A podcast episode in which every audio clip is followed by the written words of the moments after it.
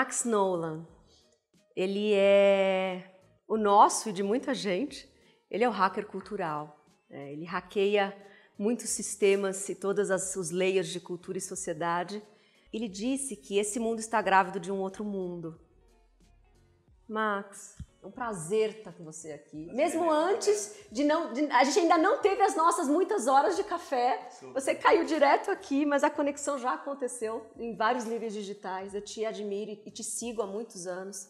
E é uma honra imensa ter você aqui. E, e, é difícil recortar pessoas tão plurais, né? tão, tão cheias de possibilidades criativas. Mas o recorte hoje aqui, é, você fala muito de nomads digital e você fala de gift economy. Sim. Vamos por aí, por favor. O que seria isso dentro do seu recorte? Bom, eu venho há alguns anos estudando o empreendedorismo e o futuro do trabalho, né? E eu venho falando que a gente vai trabalhar cada vez mais em rede. Uh, e uma das formas da gente empreender hoje eu chamo dos digital nomads, né?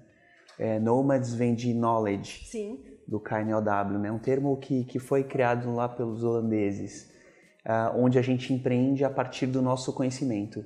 A gente empreende a partir do nosso propósito, é, a gente acaba é, desco descobrindo né, uma, uma linguagem, um conteúdo que a gente leva para o mundo. E aí, obviamente, tem o digital, né? Porque uhum. a gente uhum. precisa expressar isso nas redes sociais, amplificar essa, essa mensagem, né? Por isso que os digital nomads, acho que é uma evolução do, do só do nomadismo, né? O nomadismo Sim. é você poder trabalhar com flexibilidade em qualquer lugar do mundo, a qualquer hora. Exato.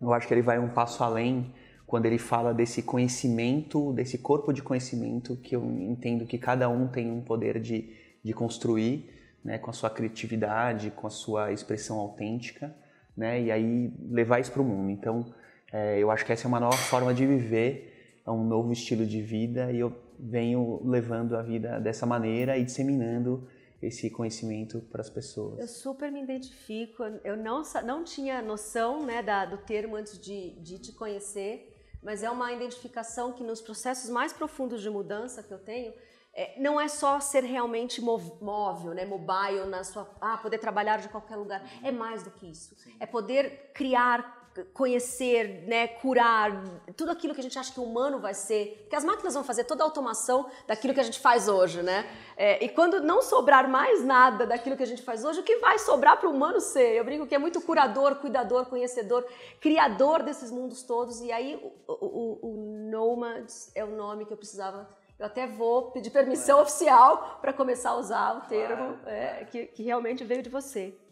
E gift economy, como é que como é que o indivíduo gera, eu acho, imagino que esse indivíduo que você acabou de, de descrever gera esse ecossistema econômico novo que você está chamando de gift economy. É, eu entendo que os, os digital nomads não vão trabalhar sozinhos, né? O que a gente vai é se juntar em coletivos para colaborar e, e, formar comunidades. É isso que eu venho também experimentando, né? Hoje são seis organizações em rede que, que eu trabalho, né? E aí, antes da gente sair desenvolvendo projetos e iniciativas, a gente precisa primeiro fortalecer os vínculos, né? Então a gente precisa criar vínculos, a gente precisa é, gerar afeto mesmo entre as pessoas, né? E aí o, o Gift Economy ele propõe essa troca colaborativa, essa troca de favores. É, Gift Economy é super amplo, mas uma prática que eu faço dentro do hum. Gift Economy é o Gift Circle. Uhum. É a, quem chama de rodas da dádiva, tá. né?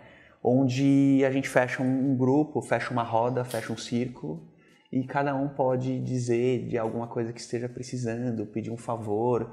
Ah, eu estou fazendo meu site, alguém pode revisar para mim?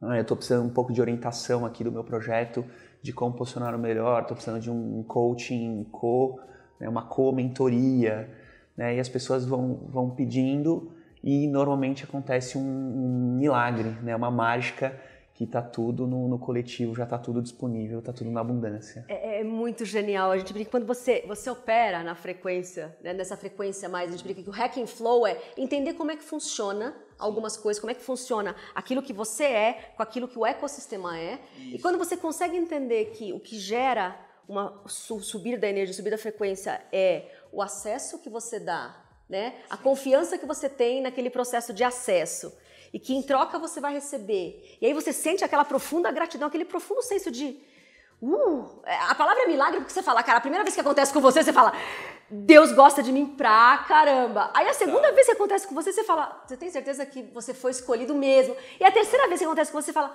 não, peraí, tem ciência atrás disso. Tem uma ciência muito maior, né, que, que, conecta. Então, o pessoal estudando lá no Vale do Silício, Hacking the Flow e essa coisa toda é entender como é que o mecanismo de abandonar o comando e controle, Sim. que é muito natural do que a gente funcionava e funciona muito em muitas empresas, para o mecanismo de confiança nesse processo e, e, ter muita, muita felicidade quando isso retorna para você. Sim, e, e, aí que entra as, entram as leis sistêmicas de Bert Hellinger. Boa, né? então fale delas. Então eu também venho trazendo esses princípios das constelações familiares uhum. para as organizações. Eu estou uhum. no meio de uma formação aí com o pessoal da Hipertema, é, e a ideia é que quando a gente honra né, a, o pertencimento, não exclui ninguém, é.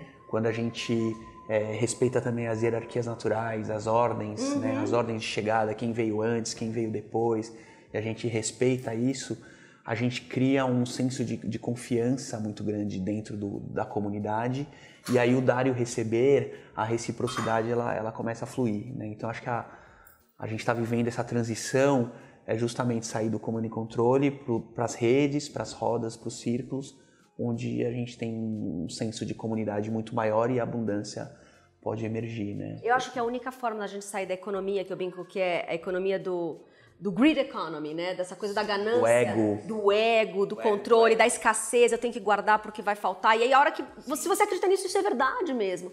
Para que você migra para a parte do trust economy, Sim. né? Sim é a economia do acesso, é da confiança. E é, é só nesse nível de honrar todos esses processos é que a abundância pode. Não tem como, a gente tem que abandonar as formas que a gente estava vivendo. Do contrário, uh, as máquinas vão tomar o seu lugar. Quem vai fazer é, essa parte mais, mais antiga e dura, né, do hard economy, Sim. que o Amit fala, do, da parte quântica, são as máquinas. Eu fiz é, mecatrônica. É.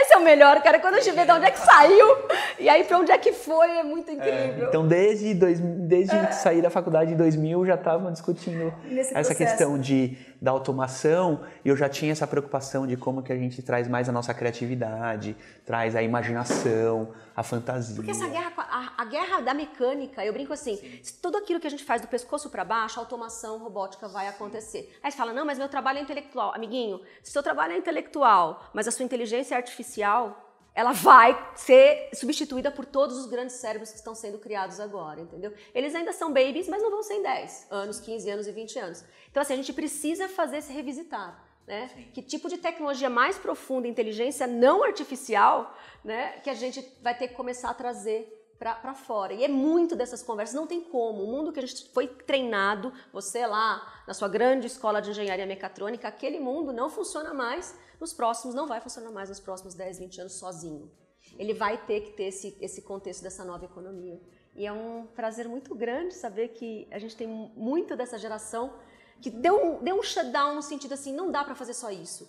Isso faz parte de mim, mas eu vou fazer tudo mais isso para ajudar é esse processo. Essa é muito da nossa geração, né? É o que a gente veio fazer aqui. Eu estou chamando de tecnologias espirituais também, né?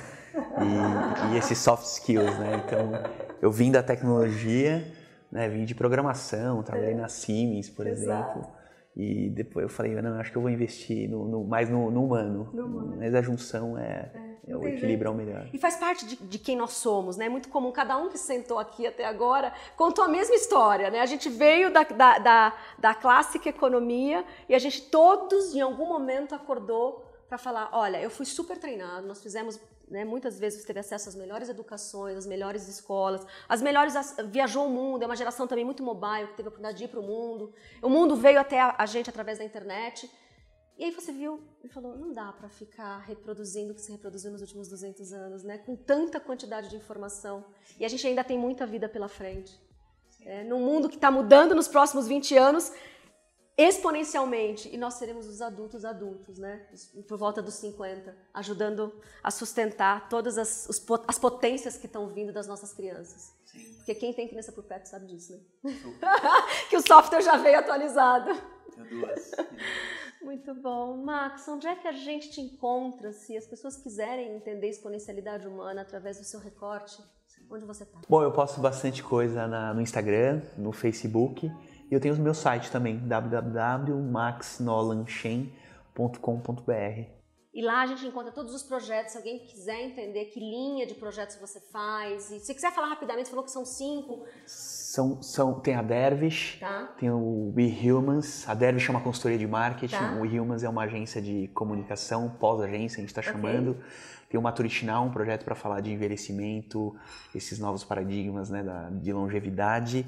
Tem o Coletivo Lua, tem o Over, Coletivo Lua é uma rede de ativistas, o Overflow é uma rede de terapeutas e tem o The Tribe para falar de transição, transição de vida, transição de carreira. Perfeito.